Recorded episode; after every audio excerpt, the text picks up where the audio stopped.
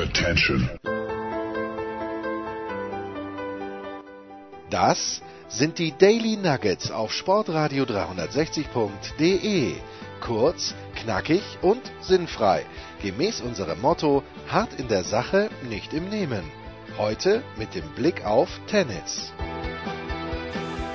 Ah, ein Samstagsdaily. Es ist ein bisschen spontan zustande gekommen, aber was dieser Freitag in Shanghai gebracht hat, das ist ja im Grunde genommen auf keine Kuhhaut gegangen. Und jemand, der in dieser Woche Shanghai schon kommentiert hat und der sich die Spiele heute natürlich ganz genau oder gestern ganz genau angeschaut hat, denn wir strahlen ja am Samstag aus, das ist der fantastische Häuser Pauli von Sky. Servus, Paul.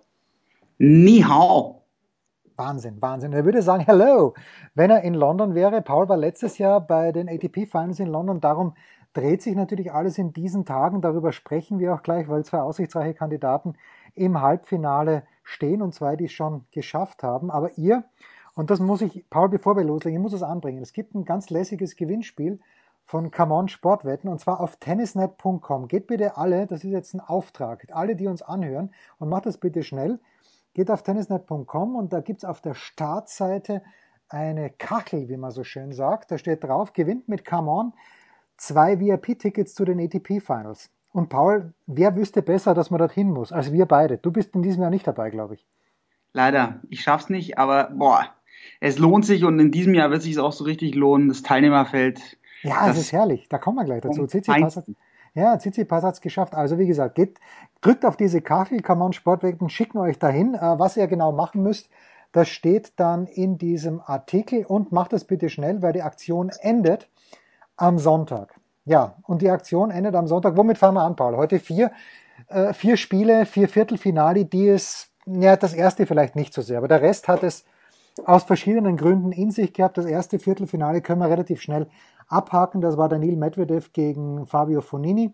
Für Fabio wäre es noch um einiges gegangen, aber ich glaube, für einen Spieler wie Fonini, Paul, ist es halt schwierig, der Medvedev, der so viel zurückspielt. Der, der Fabio hat es lieber, wenn jemand äh, sich von ihm erschießen lässt. Aber den Gefallen tut ihm der Medvedev einfach nicht. Ja, der war dann die eine Nummer zu groß äh, oder auch zu stabil, zu, zu griffig. Also Highlight in der Woche hat Fonini einige gesetzt, aber ich weiß nicht, ob du das Spiel gegen Murray gesehen hast, vor allem die Schlussphase. Ja, die das, Schlussphase war Wahnsinn. aber einrahmen, irre, ja. Da, darf er das machen, Paul, was er da gemacht hat bei diesem Volley von Murray? Na, darf er nicht machen. Darf er nicht machen, aber ja, letztendlich Murray hätte auch, hätte das Ganze dann auf sich beruhen lassen können, weil es äh, der Volley war so einfach, dass es, dass es unmöglich war, den zu verschlagen. War natürlich albern und du hast die ganze Zeit gespürt zwischen Murray und Fonini, da, da schaukelt sich was hoch. Die zwei waren auch die ganze Zeit irgendwie immer so verdächtig am Grinsen als, als würden sie so richtig genießen, gegen den anderen die Punkte zu machen. Also da ist da eine Antipathie gewachsen zwischen den beiden. Das ist eine richtig herrliche Rivalität und ja, dann ist es am Schluss eskaliert. Also ich dachte schon, oh, jetzt wird hier gleich rumgeschubst, jetzt wird's, jetzt wird's handgreiflich.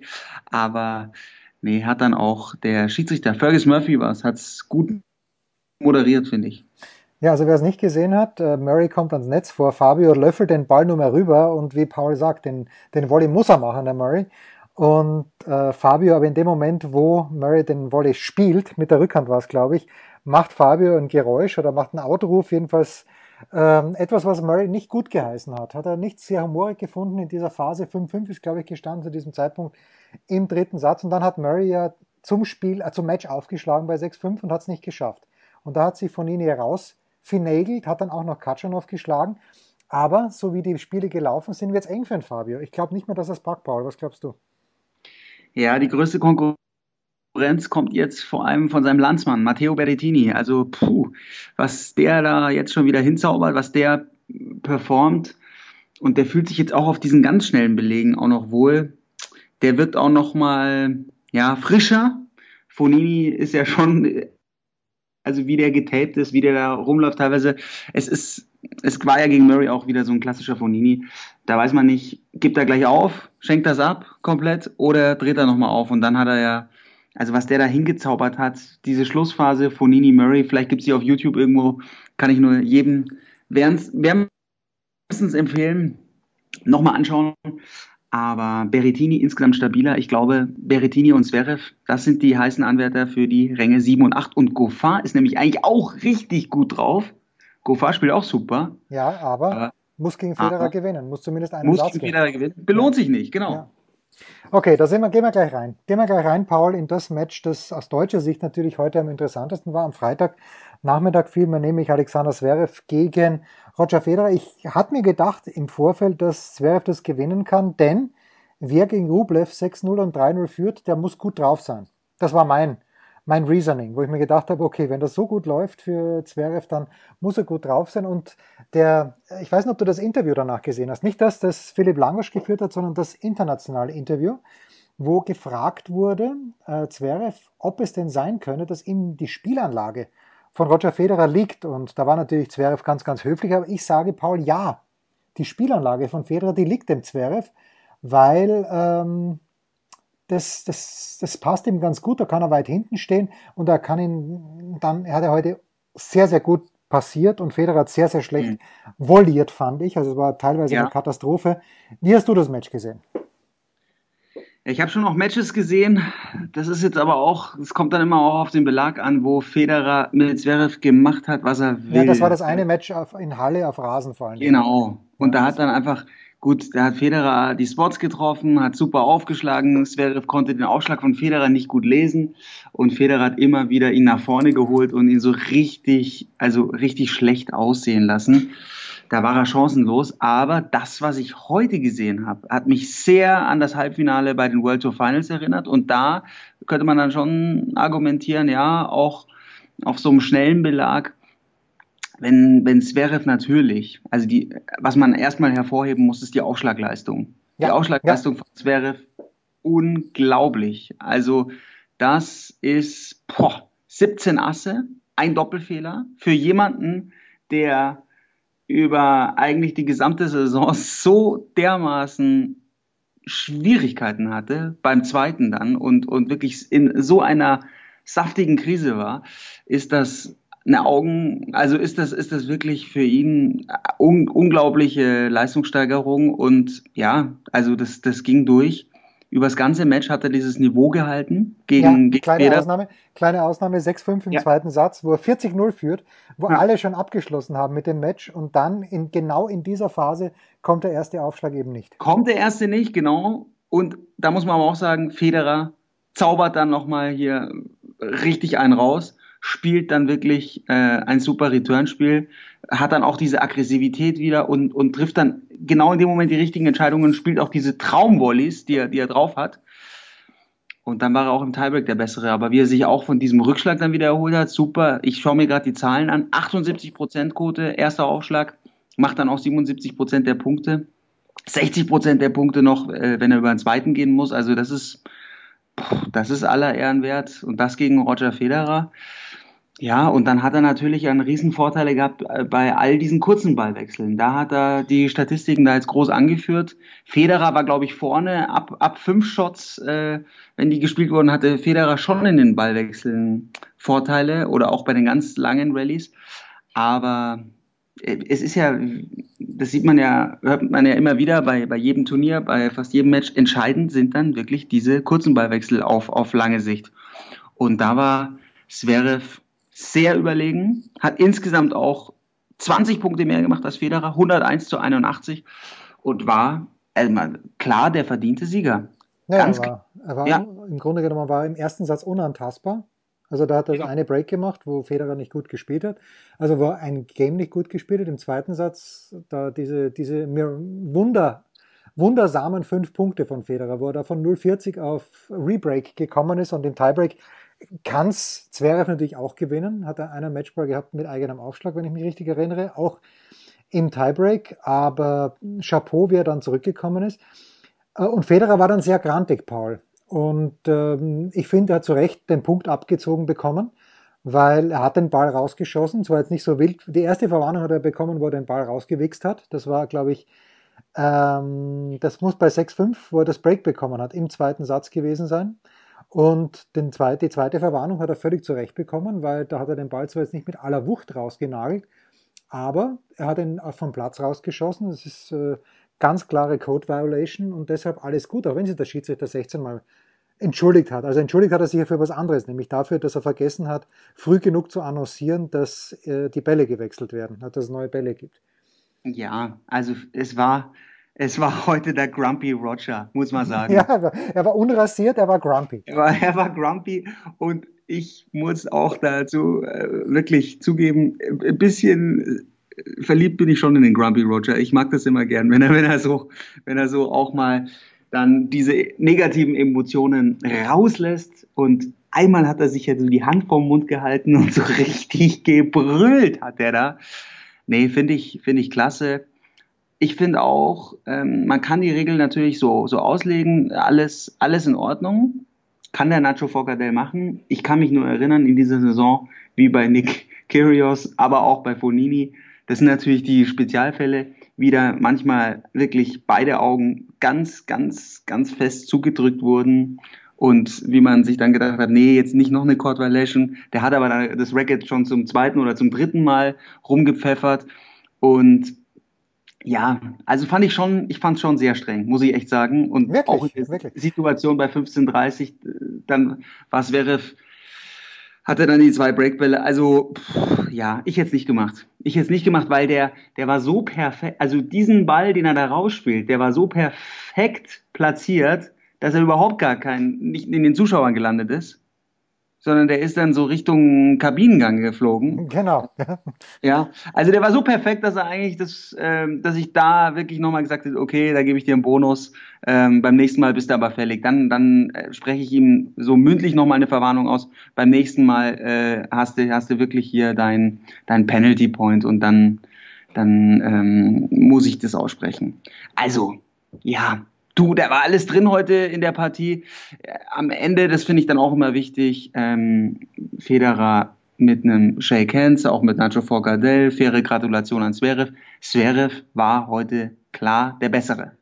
Ja, kein Zweifel. Ich finde ein bisschen erstaunlich, dass du findest, dass Kyrgios an der langen Leine gehalten wird. Ich hatte gerade bei den US Open den Eindruck, der darf sich nichts leisten.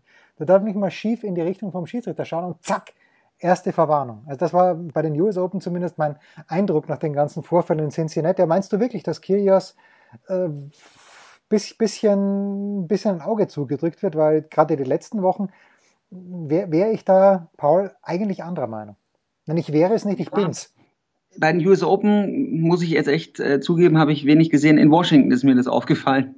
Da ähm, vor allem das Halbfinale gegen Tsitsipas. Wenn er da einen Schiedsrichter gehabt hätte, der so ganz, wirklich ganz pedantisch da die Strafen ausspricht, dann, ähm, boah, da war, da war er ganz nah dran an der Disqualifikation, hat sich dann wieder erholt. Und da war es super. Das, das, ich glaube, es war auch Fergus Murphy, aber auf jeden Fall, dass der Schiedsrichter da so entspannt geblieben ist. Das war dann ein super Match und ja, Kyrgios, glaube ich, hast du wahrscheinlich schon einen Punkt dadurch mit den Äußerungen dann in, in Cincinnati hat er sich natürlich nochmal extra ins Schaufenster jetzt gestellt. Jetzt, jetzt ist er, glaube ich, schon unter besonderer Beobachtung. Gebe ich dir recht. Ja, was er im Moment macht, wissen wir nicht. Nick Kyrgios. Ich hoffe, dass er in Wien spielt, weil ich schaue ihm dann doch trotz allem gern zu, aber er ist ja mit einer Schlüsselbeinverletzung abgereist. Ich glaube, in, war in Chengdu oder in Shuhai, bei einem dieser beiden Turniere war er und ist dann abgehaut. Über die anderen drei Viertelfinals, natürlich vielmehr über zwei andere Viertelfinals, nämlich über das von Dominik Thiem gegen Matteo Berrettini und über das von Novak Djokovic gegen Stefanos Tsitsipas. Da plaudern der Paul und ich gleich nach einer kurzen Pause.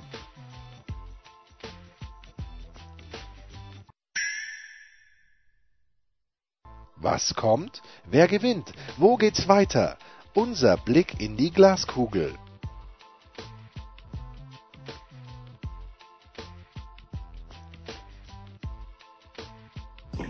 Ja, und weiter geht's in unserem Samstags-Daily. Nochmal der Hinweis drauf, also geht bitte auf tennisnet.com und da gibt's diese Kachel mit dem Come On Sportwetten Gewinnspiel, zwei mega VIP-Tickets zu den ATP Finals in London gibt's zu gewinnen. Klickt da drauf und da steht alles drin, was ihr wissen möchtet. müsst. Es geht übrigens vom 10. bis 17. November dieses Turnier. Ich werde schon am 8. hinfliegen, Paul, weil am 8. ist der Media Day und ich freue mich als wie ein kleines Schnitzel auf Stefanos Tsitsipas. Denn der hat durch die Niederlage von Fonini es heute geschafft, Und der hat dann was geschafft. Paul, die ersten drei Games gegen Novak Djokovic haben satte sieben Minuten gedauert. Dann ist es 3-0 für Nole gestanden. Ich dachte, überhaupt keine Chance, dass der jemals wieder zurückkommt, der Tsitsipas.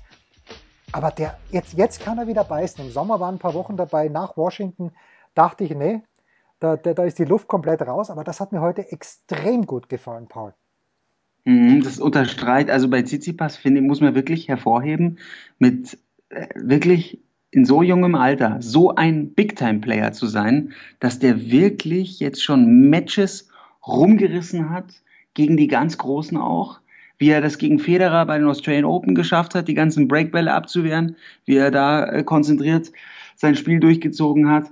Dann, ja gut, letztes Jahr schon angefangen, die, die vier Top-Ten-Siege in Kanada, in Toronto. Und dann in diesem Jahr hat er ja Nadal auf Sand geschlagen in Madrid im Halbfinale. Also der hat schon wirklich große rausgenommen. Bittere Niederlage dann bei den French Open gegen Wawrinka und das war ja, finde ich auch, dieses Match, Wawrinka Tsitsipas, eines der Spiele großartig. in dieser Saison.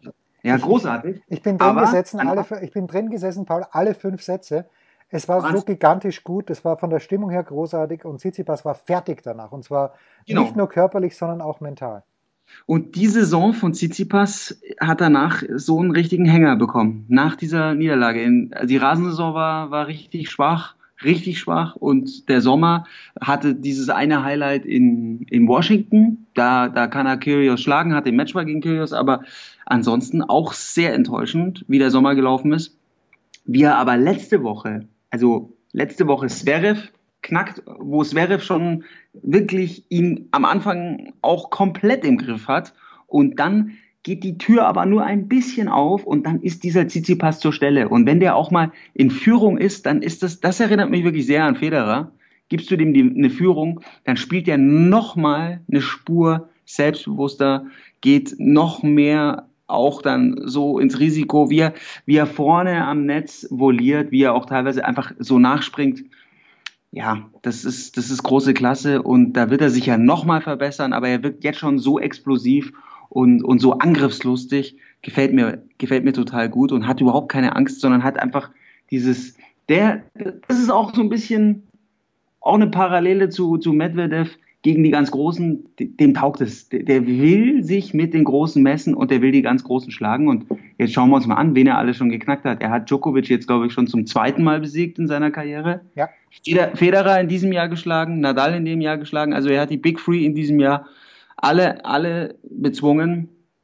Und er hätte letzte Woche, war er auch um einen Punkt, würde ich fast sagen, weil er war ganz nah dran am Turniersieg in, in Peking. Wenn er das Break schafft zum 5-4, kann er es kann nach Hause servieren. Dann hat Team wie vom anderen Stern gespielt im, im Finale. Aber da war Tsitsipas auch schon richtig stark. Also er hat jetzt auch einfach wieder ein neues Level erreicht und boah, bin richtig gespannt gegen, gegen Daniel Medvedev. Das wird ein ganz heißer Fight jetzt. Ja. Ja, ist lustig, dass du die Rasensaison ansprichst. Das stößt ja auch bei deinem lieben Kollegen Stefan Hempel auf offene Ohren, weil Tsitsipas hat ja irgendwann mal gesagt, dass Rasen sein bester Belag wäre. Und davon will Hempelino überhaupt nichts wissen. Das, äh, das, das lässt Hempel keine Ruhe, dass Tsitsipas das glaubt, weil ich glaube schon, dass der da gut spielen kann, aber bester Belag, das ist ein kleines bisschen weit aus dem Fenster gelehnt, finde ich für Tsitsipas, weil dafür ist der Aufschlag nicht gut genug aus meiner Sicht. Da kann er noch besser werden da ist auf jeden Fall noch viel Luft, da ist noch viel Potenzial. Ich meine, wenn wir jetzt ganz kurz nochmal auf, aber auf heute insgesamt draufschauen, ja, alle, vier, alle vier Partien, da muss man sagen, Next Gen äh, rockt aber so richtig. Immer. Ja, ne, aber richtigerweise sind in dieser Next Gen von den Vieren, die ins Halbfinale gekommen sind, eigentlich ist ja nur noch Tsitsipas drinnen, aber ich weiß eigentlich. schon, was du meinst. Ja, ja, klar. Aber es hat sich immer die Jugend durchgesetzt, die, die jüngere Generation. Und es ist einfach mal, also es ist einfach mal herrlich, tut dieser ATP-Tour auch mal so richtig gut, dass so ein Djokovic dann gegen Tsitsipas rausgeht. Ähm, ja, no hard feelings für, für, für den Joker. Der hat jetzt so viel gewonnen und ich finde es jetzt einfach mal, ich freue mich richtig auf das Halbfinale Tsitsipas Medvedev und Sverev Berrettini hat auch ganz viel, also hat auch brutal seinen Reiz. Klar wäre es schön gewesen, Zverev gegen Team da zu sehen, aber der Berrettini, großen Respekt, was, was der jetzt abliefert wieder. Ja, dazu komme ich genau jetzt, Paul. Matteo Berrettini im ersten Satz, den, den muss er nicht gewinnen zwingen. Es hat genau eine Breakchance gegeben gegen Dominik Thiem. Die hat Team nicht, also für Dominik Thiem, die hat Team nicht nutzen können und dann im Tiebreak führt Team schnell mit 3-0, war zwar nur ein Mini-Break, dann gibt er einen Ball her, schafft dann ein 4-6 aufzuholen. Wer es nicht gesehen hat, der Dominik, bei Sky ist es natürlich übertragen worden. Kai Dittmann hat kommentiert und verliert den ersten Satz dann im Tiebreak 9-7 und im zweiten dann halt das Break, das einzige des Matches. Berettini serviert aus. Im allerletzten Spiel, Paul, ich weiß nicht, ob du es gesehen hast, kleine Kontroverse. Oder äh, mittlerweile bei Tennisnet, auf, äh, bei Facebook bei Tennisnet mittlerweile große Kontroverse. Weil ähm, es steht Einstand, nein, es steht Vorteil, so rum ist richtig, es steht Vorteil Team, ähm, Berettini serviert einen langen Aufschlag und in der Sekunde, eigentlich schon bevor er den Ball retourniert, sagt Dominik Challenge. Die gibt ihm Carlos Bernardes. Der Ball war gut, äh, Punkt natürlich Berettini. Einstand. Einstand, Berettini erster Aufschlag. Team spielt den Return ins Aus und sagt dann Challenge und Bernardes sagt, nö, das war jetzt zu spät. Du spielst zuerst den Ball, das geht nicht. Äh, gibt ihm die Challenge nicht. Team fängt zu diskutieren an. Äh, wie, wie man dann sieht in den Bildern, war der Ball tatsächlich im Aus noch. Es war der erste Aufschlag, liebe Freunde der Berge. Es war nicht der zweite Aufschlag, sondern der erste Aufschlag. Es hätte also noch einen zweiten von Berettini gegeben, aber die österreichischen Fans laufen amok bei Facebook und sagen, Bernardes hätte Team den Sieg gestohlen, was absolut lächerlich ist. Äh, aber, und ich kann, ich kann die, die Entscheidung nachvollziehen von Bernardes. Ich weiß nicht, ob du es gesehen hast, aber für mich völlig okay, weil das, das könnte man als taktische Challenge sehen. Leider nicht, aber ja, ich, ich bin auch da wieder. Äh, bei dieser Regelauslegung, muss ich sagen, habe ich häufig so Situationen, wo ich sage, komm, gib ihm die Challenge. Also wenn es wirklich offensichtlich, äh, wirklich krass verzögert ist und man so spürt, okay, er nimmt jetzt die Challenge, weil er, weil er einfach, er sieht seinen Ball quasi ins Aussegeln und nimmt die Challenge, ja, dann ist unglücklich, aber ich weiß nicht, wenn der Aufschlag, ja, es ist. Ja, der Aufschlag war knapp im Aus. Ja? Und, ja, ja. Und, und, das Bernardes da überstimmt. Da muss ich echt sagen, dann finde ich schon bitter, ja. Ja, aber gut, ja, natürlich ist es bitter für Top Dominik, der hat sich auch beschwert. Und da sind wir wieder bei, bei Federer. Ich glaube, Federer hätte die, bei Federer traut er sich nicht, der Bernardes. Schlicht aber über, Genau, glaube ich nämlich, und das glaube ich nämlich dann auch. Ja. Und über, über was reden wir, ja? Das ist ein Aufschlag, der kommt mit über 200 kmh und er spielt den Return, der segelt ins Aus und dann sagt er, oh, ich glaube, der war aus, ja? Also, du kannst einfach, und im Ballwechsel gibt's ja auch die Regel, ähm, wenn du, wenn du dann noch den Ball schlägst und dann aber gleich im Ruf deines eigenen Schlages dann nochmal die Challenge nimmst, dann ist es in Ordnung. Es darf halt einfach nicht ähm, der Ausruf oder die, der Challenge-Ruf kommen, wenn dein Ball schon längst irgendwo woanders gelandet ist. Dann geht's nicht. Klar. Also ich bin da immer, wenn er die Challenge nehmen will, dann gib ihm die, wenn es nicht ganz krass zu spät war. Das ist meine Philosophie, aber weil dafür haben wir ja die Regel, dass, dass wir dann auch die Gerechtigkeit kommen und äh, dass wir, dass wir noch mehr, noch mehr Gerechtigkeit erzielen. Und wenn der Aufschlag dann gut war, ja, Mai, dann ist der Punkt ja sowieso bei Berrettini. Passt ja. Aber wenn er im Aus war, dann finde ich, dann soll er den zweiten machen. Ja. ja. Also Dominik trotzdem äh, eine gute Asientour gespielt, hat erstmals in Peking ein Spiel gewonnen. Ich weiß gar nicht, wie oft er gespielt hat. So oft kann es noch nicht gewesen sein, aber jedenfalls hat er dort dann auch das Turnier gewonnen. Chapeau, äh, jetzt in Shanghai, da hat er auch bis dato nie gut gespielt, hat natürlich mit Carreño Busta zu Beginn einen Gegner gehabt, gegen den er auch gewinnt, wenn, er, wenn man ihn um vier in der Früh aufweckt. Sechstes Match war das, ein sechster Sieg für Dominik. Und dann gegen Basilashvili, solide, machen wir uns nichts vor. Unser gemeinsamer Freund Jan de Witt hat sich das angeschaut. Ich hoffe, der kommt nach Wien. Ich weiß es gar nicht, ich habe die Nennliste noch nicht gesehen, aber ich plaudere immer gern mit Jan de Witt. Und ähm, das hat er gut gemacht, der Dominik. Paul, morgen, du hast es angesprochen, Tsitsipas oder heute, Tsitsipas gegen Medvedev werden schon gespielt haben, aber wie siehst du Zverev gegen Berrettini? Denn die spielen, wer uns live hört quasi um 12 Uhr, die spielen erst um 14 Uhr live auf Sky. Wie siehst du dieses Match? Ja, sehe ich ziemlich offen, aber ich, also leichte Vorteile. Ich, ich sehe klare Vorteile für Zverev. Ja, ich sehe, ich sehe, ich sehe leichte Vorteile für Zverev. Der Berrettini kann ihm schon gefährlich werden, aber da ist auch noch eine offene Rechnung. Die Niederlage in Rom für, für Zverev, der, ja, und das ist ja das direkte Duell jetzt auch für, die, für die beiden, für die es jetzt so richtig zur Sache geht, um die Qualifikation für die World Tour Finals. So wie Zverev gespielt hat, wenn er sich davon gut erholt hat, wenn er diese Form transportieren kann, er hat jetzt zum vierten Mal sein großes Idol geschlagen, Roger Federer im siebten Spiel 4-3 Führung. Und wenn man sich das auch überlegt, damit ist er jetzt, ja, mit die anderen beiden, die, die da eine positive Bilanz haben bei über sieben Spielen, das sind äh, Novak Djokovic Nadal. und Nadal, genau. Und ja, also das wird ihm Auftrieb geben, denn was war das heute? Oder was war das jetzt am Freitag? Das war der erste Sieg in diesem Jahr für Zverev gegen einen Top-Ten-Spieler. Und ich glaube, diesen Sieg, den hat er gebraucht. Und mir gibt, also ich habe heute ganz häufig an die World Tour Finals letztes Jahr denken müssen, hatte das Gefühl, boah, der hat wieder diese Selbstverständlichkeit, diese Form, der glaubt natürlich an die Schläge, hat diese Aggressivität. Die Gegner, wenn sie ans Netz rücken, wissen, oh Gott, der Zverev ist immer gefährlich für einen, für einen knackigen Konterschlag. Gleichzeitig, wenn er so serviert, ey, dann, dann, also dann hat er einfach rein statistisch gesehen so so ein großes äh, Chancenplus, dann, dann, dann läuft's einfach so richtig dahin und das gibt ihm einfach für seinen Rhythmus. Also ich finde auch, dass er gut nachsetzt nach einem, nach einem guten ersten. Das ist äh, mir beim Labour Cup schon aufgefallen, dass er da eine Spur aggressiver ist. In Peking war es dann nochmal eine Stufe besser und jetzt in Shanghai hatte er, finde ich, schon große Probleme gegen Jeremy Jady. Da war auch irgendwie was mit dem Kreislauf am Anfang nicht in Ordnung.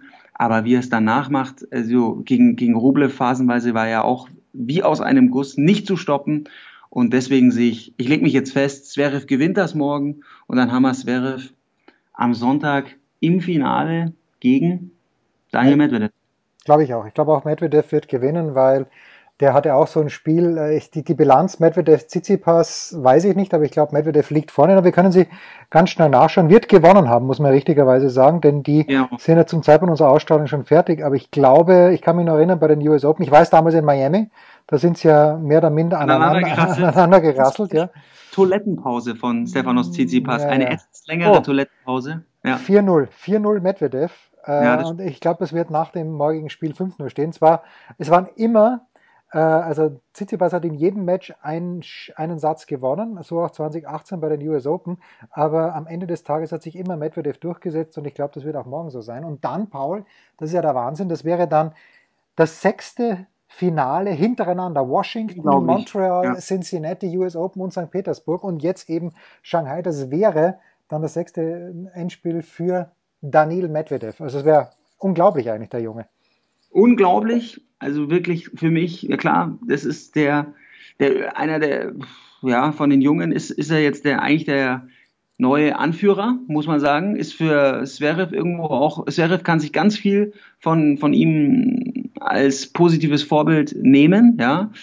Und diese Konstanz, die, die Medvedev, das ist ja, also jeder hat erwartet, dass der einbricht da bei den US Open, dass es irgendwann mal nicht mehr weitergeht. Das ist, das ist schon Wahnsinn. Und dann gewinnt er direkt nach den US Open dann auch noch St. Petersburg und ist jetzt schon wieder hier bei den Masters gut, super gut unterwegs. Und wie er die Matches auch gewinnt in, in der Art und Weise, das ist sehr überzeugend. Und es war eine kluge Entscheidung natürlich, dass er Peking nicht gespielt hat.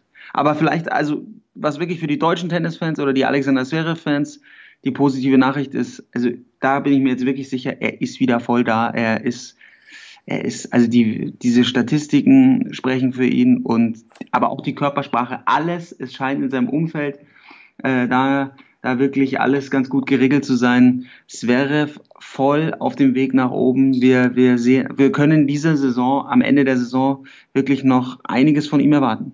Ja. Was übrigens Rafael Nadal erwarten kann, ist, dass er bald wieder Nummer eins der Welt wird. Wenn ich es richtig gesehen habe, am 4. November ist jetzt schon äh, definitiv. Am 4. November wird er die Nummer 1 der Welt sein. Oder ist es der 4. Nee, 4. Oktober kann es nicht sein, es muss der 4. November sein, denn da fallen dann Novak Djokovic ganz viele Punkte raus und wir werden ja sehen, ob Rafa überhaupt äh, sich zeigt, zum Beispiel in Bercy. Ob er, ich hoffe, dass er mal die World Tour Finals spielt, denn das, der hat letztes Jahr gefehlt, Rafa. Diese, diese Energie, die der immer mitbringt, der ist mir schon sehr abgegangen. Paul, wir machen eine kurze Pause. Du weißt, äh, in unserem Daily muss der Mitarbeiter oder die Mitarbeiterin der Woche gewählt werden. Ich habe schon eine Kandidatin.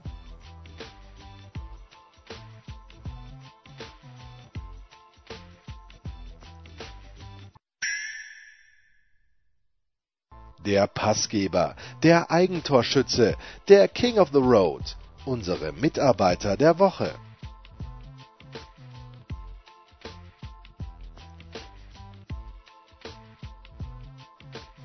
So, Paul Häuser ist eingesprungen. Sehr, sehr schön für unser spontanes Samstag-Daily. Aber es war so viel los am Freitag und nicht nur in Shanghai, sondern, und jetzt äh, kommen wir direkt zu meiner Mitarbeiterin der Woche, ähm, für die es nicht gut gelaufen ist. Am Montag war es, glaube ich, in der zweiten Runde des Qualifikationswettbewerbes für Linz. Dort hat sie gegen Tamara Korpatsch verloren, eine deutsche, ja, soll ich sagen, Hoffnung, ja, jedenfalls eine deutsche Profispielerin, die hier und da schöne Ergebnisse liefert. Und ich spreche natürlich von Corey Goff, der 15-jährigen US-Amerikanerin, ist dann als Lucky Loserin in den Wettbewerb gekommen, weil Maria Sakkari abgesagt hat, hat erste Runde gegen Vögele gewonnen, souverän, äh, souverän, aber jedenfalls gewonnen. Zweite Runde äh, profitierte Aufgabe Kostlova und heute, am heutigen gestrigen Freitag, am heutigen gestrigen Freitag, schlägt sie die Nummer 1 des Turniers, Kiki Bertens, und spielt am Samstag gegen Andrea Petkovic im Halbfinale des Einzelwettbewerbs. Und Paul nicht nur das. Gemeinsam mit Catherine, Mac Catherine McNally, gegen mhm. die sie im French Open Juniorinnenfinale 2018 den Titel geholt hat, ist ja auch im Doppelhalbfinale. Und wenn das nicht reicht zu meiner Mitarbeiterin, Mitarbeiterin der Woche, dann weiß ich es auch nicht, Paul. Unglaublich. Also wirklich. Ja, gefällt diese, mir gut. Ich meine, diese Corey Goff-Geschichte ist irre. Ja, das ist natürlich ganz viel Hype. Das ist ganz ja, viel Hype, aber in Linz hat sie auch Ruhe und äh, also es muss mit dem Teufel zugehen, wenn die nicht mal sehr, sehr, sehr, sehr gut wird, sagen wir so.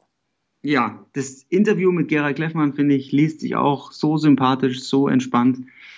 In der Süddeutschen kann ich, kann ich nur empfehlen. Ja, weil, ähm, weil Kleffe einfach ein großer ist. Er ist ein großer und Corey Goff, ich habe gerade mal nachgeschaut, in der Weltrangliste ist sie nur 110. 110. 110. Ja. Kann man gar nicht glauben, mit den Ergebnissen, die sie schon hatte. Aber sie hat ja auch so wenig Turniere gespielt. Und ja, ich müsste jetzt eigentlich dagegenhalten mit äh, Andrea Petkovic als meine Mitarbeiterin. Ja, warum auch nicht? Warum auch nicht? Ähm, die ist natürlich großartig und was die Petko ähm, hier in Linz zeigt, ist ja klasse, ist richtig, richtig stark. Julia Görges geschlagen, ja. Jetzt auch noch Kusmova, also äh, sieht richtig gut aus. Aber ich nehme jetzt als, also ich, klar, Zverev ist ein heißer Tipp auch für Mitarbeiter der Woche, aber ich nehme Stefanos Tsitsipas. Schön. Ich nehme Stefanos Tsitsipas, weil er eben wieder gezeigt hat, er ist, er ist wirklich äh, the real deal. Also ich bin, ich bin so gespannt generell. Man kann sich jetzt schon, die World Tour Finals sind einfach dann auch ein tolles Beispiel. Da haben wir da die Big Three und die werden gechallenged von Medvedev, von Tsitsipas, von einem Dominik Team, der überragend gespielt hat in Peking. Auch ein ganz heißer Anwärter eigentlich für, für den Mitarbeiter der Woche, aber das gilt dann eher für die letzte Woche und jetzt die aktuelle Woche, muss ich sagen, wie Tsitsipas das gemacht hat gegen die Nummer eins der Welt, gegen Novak Djokovic, der sich ja in Shanghai so pudelwohl fühlt, das zeigt, der Tsitsipas ist jetzt schon ein großer. Schön. Und äh, ich muss leider das letzte Wort haben, aber was mir heute auch aufgefallen ist, Tsitsipas hat ja in Paris, oder was in New York, nein, in Paris war es, glaube ich, wo er gesagt hat, äh, sein Vater redet zu viel. Und heute wieder, äh, der Apostopoulos hat einfach reingetextet, wie ein Radio, die ganze Zeit irgendwas gelabert. Und ich habe mir nur gedacht, warum sagt der Schiedsrichter da nichts? Weil er kein Griechisch versteht, aber alles gut. Ich glaube, Stephanos hat nur mit dem halben Ohr hingehört, hoffentlich. Aber da musste ich wirklich daran denken, dass der Sohn gesagt hat, mein Vater labert zu viel. Sehr, sehr ja, schön. Da sind wir wieder an dem Punkt, da wird jetzt äh, die Klammer gezogen. Also das ist halt dann im Ermessen des, Schieds, im Ermessen des Schiedsrichters erinnern wir uns an die US Open, an das Finale Serena mit Muratoglu. Da ähm, Albert Ramos völlig legitim, dass er da ähm, ähm, das Warning ausspricht, ja. Carlos Aber, Ramos, glaube ich, oder? Carlos Ramos. Äh, ja, genau. Albert Ramos Vignolas und. Carlos Ramos. So, so ist richtig. Und ähm, ja, andere lassen da ganz viel durchgehen. Ich, Zverev war auch gegen Jadi zum Beispiel auch die ganze Zeit nur am Texten mit seiner Box. Sieht man ständig. Ähm, es, ich würde einfach dann sagen, lass es zu. Nehmt, nehmt dazu bitte bei den Herren auch wie bei den Damen das On-Court-Coaching mit dazu. Das wäre jetzt meine Philosophie und dann haben wir den Stress auch nicht. Gut. Und wir, haben, wir haben fürs Fernsehen noch ein bisschen was, wo wir, wo wir uns amüsieren können. Das ist wahr. Ja, und das ist das Wichtigste, dass wir uns amüsieren. Danke dir, Paul. Äh, wir werden uns am Wochenende sehr amüsieren, wenn wir viel Tennis schauen und ganz wenig Fußball. Paul wird sich natürlich auch, äh, zumindest vor dem Fernseher, um Shanghai kümmern. Ich werde vielleicht versuchen, ein bisschen Linz anzuschauen. Das war's für diese Woche. Äh, Montag geht's weiter, wahrscheinlich mit dem Anchorman, wenn wir denn irgendwo auftreiben können. Der ist mit dem Papamobil unterwegs und macht noch mal ganz schnell Urlaub. Danke dir, Paul. Das waren die Daily Nuggets auf Sportradio 360.de. Versäumen Sie nicht alle anderen Podcasts aus unserer sympathischen Familienwerkstatt. Schon gar nicht die Big Show. Jeden Donnerstag neu.